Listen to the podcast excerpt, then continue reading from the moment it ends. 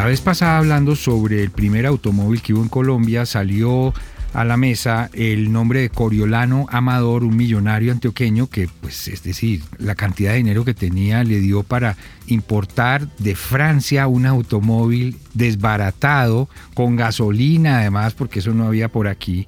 Y entonces, en esta mm, edición de La construcción de un país vamos a hablar sobre este personaje, que no se limita a esa sola anécdota. Germán Mejía Pavoni, buenas noches, bienvenido a esta edición. José Vicente, un gusto estar de nuevo acá.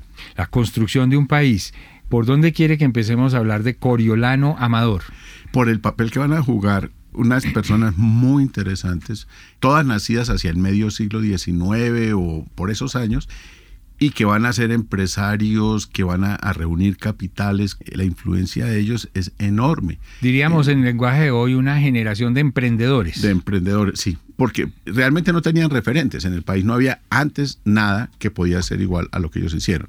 Por supuesto, comenzamos con un grupo de paisas, pero, pero eso no quiere decir que son los únicos. De hecho, en el Valle del Cauca, todo el grupo de empresarios alrededor de Cali, en Barranquilla y alrededor de lo que se está haciendo en Barranquilla, en Cúcuta, en Bogotá, por supuesto, todos reúnen este tipo de personas, muchos de ellos se conocieron e intercambiaron entre ellos, otros no, pero es una generación que fue la que también hizo de este país lo que... Y su profesión era ser negociantes, empresarios. Ahora, Germán, guardadas las proporciones, en Estados Unidos estaba pasando una cosa así, había un dueño del acero, había un dueño de, cada cosa, de cada industria. Literal, y todos merecen entrar a la historia o ser parte porque ellos fueron constructores del país, literalmente hablando. Coriolano Amador. Carlos Coriolano Amador, sí señor. Tremendo nombre. Sí, él, es, él nace en Medellín en 1835.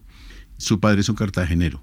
Es eh, Sebastián José Amador, pero se va para Antioquia y su hijo empieza a hacer negocios y tiene una... ¿Y de dónde sacó la riqueza el hombre? por un lado, de sus capacidades propias, pero también de que estaba bien casado. Él, se casa con Lorenza Uribe. Lorenza Uribe y la familia Uribe es la dueña de una gran parte de la mina del Zancudo. Y aquí es donde esto empieza a ser muy interesante. La mina de Zancudo es esta minería de beta que va, va a ser muy importante en, Antioquia y en la manera como en Antioquia se acumulan capitales hacia finales del siglo XIX. Esta mina se llamaba el Zancudo, era de oro, estaba en Titiribí, Antioquia. Entonces el señor contrajo patrimonio. El contrajo patrimonio literal, pero supo qué hacer con eso. O sea, no vivió del patrimonio de la señora, sino que lo multiplicó y eso se convirtió en una herramienta para acumular capital. Pero ¿qué es lo importante de Coroliano con la mina? Y es la manera como contrata personas y organiza el trabajo para dar más rendimientos. Es ahí donde la mente de esta persona es organizadora, es un gerente en el sentido contemporáneo de la palabra, es un administrador que sabe manejar las personas para que se produzca mucho más. Con eficiencia. Con eficiencia. Y a su vez él va a participar en otras minas, en varias sociedades mineras de Antioquia y va a participar en, como accionista en varias acciones. En uno de los programas anteriores hablamos del puente sobre el río Cauca de Santa Fe de Antioquia.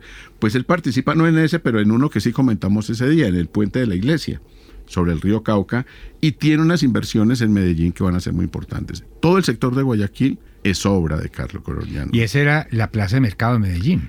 Sí, pero era no es lo que hoy es Guayaquil. Guayaquil se va a transformar mucho. Hago referencia a otro programa de cuando llegó el ferrocarril a Medellín, que va, va a llegar la estación allá a Guayaquil y eso va a hacer que se convierta en el Guayaquil que todos tenemos en, la mente, en el Guayaquil de, de, la plaza de mercado, de la estación, o sea, de bares, de prostíbulos, de hoteles, en fin. No, el Guayaquil que ellos están planeando es un Guayaquil, un sector residencial de buena clase. De hecho, hay edificios, hay un edificio patrimonial hoy en día, el Carré que está ahí, era para élite era para personas pudientes de Medellín, sino que lo que va a suceder con el barrio eh, va, a alterar las condiciones Por culpa del ferrocarril. Claro, porque de todas maneras una estación de ferrocarril y una plaza de mercado, si tú las juntas, produce lo que es hoteles, bares, eh, restaurantes. Degradación. Degradación en el cabo del tiempo, eso es lo que va a pasar. Entonces, Coriolano, Amador, ya vamos haciéndole el inventario. El primer automóvil lo trajo él, construyó un edificio cuando eso costaba un mundo de dinero y era muy complicado de hacer, ¿cierto? Y planeó un barrio, en todo el centro de Medellín que, que, es el barrio Guayaquil. Él participa también en el Prado, todas estas personas tienen grandes inversiones en bienes raíces, en construcciones, en fin.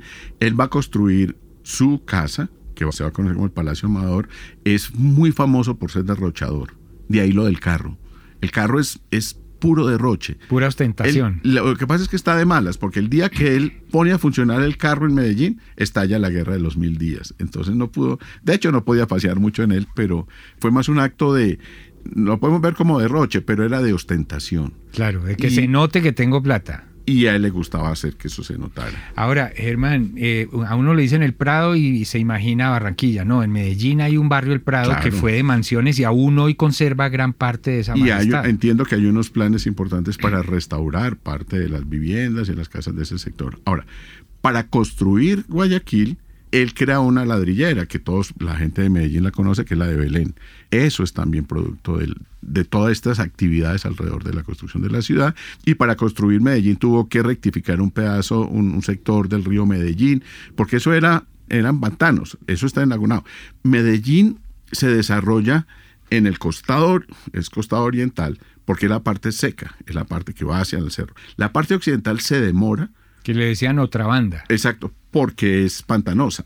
Entonces, ese desarrollo del, del, otro lado de Medellín es tardío y va a implicar grandes obras como este tipo de cosas, de secar, corregir el curso del río, en fin, para poder desarrollar ahí la ciudad.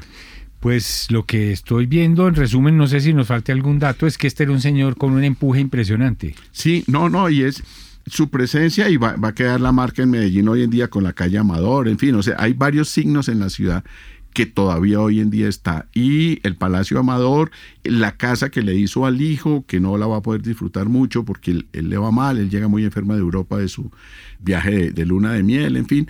Pero son personas que dejan impronta. Hay algo en Coroliano que me parece interesante y es que yo sepa, no, no se mete en Bogotá, no entra con la élite bogotana, es más de Medellín y de la vida de Medellín, hasta donde yo sé, pero podría estar equivocado en esa apreciación. La construcción de un país, esta edición, a propósito del primer personaje colombiano que tenía tanto dinero que trajo un, importó de Francia el primer automóvil, Coriolano Amador, un millonario de la minería antioqueño, Germán Mejía Pavoni. Muchas gracias y hasta la próxima. Muchas gracias, José Vicente. Hasta la próxima.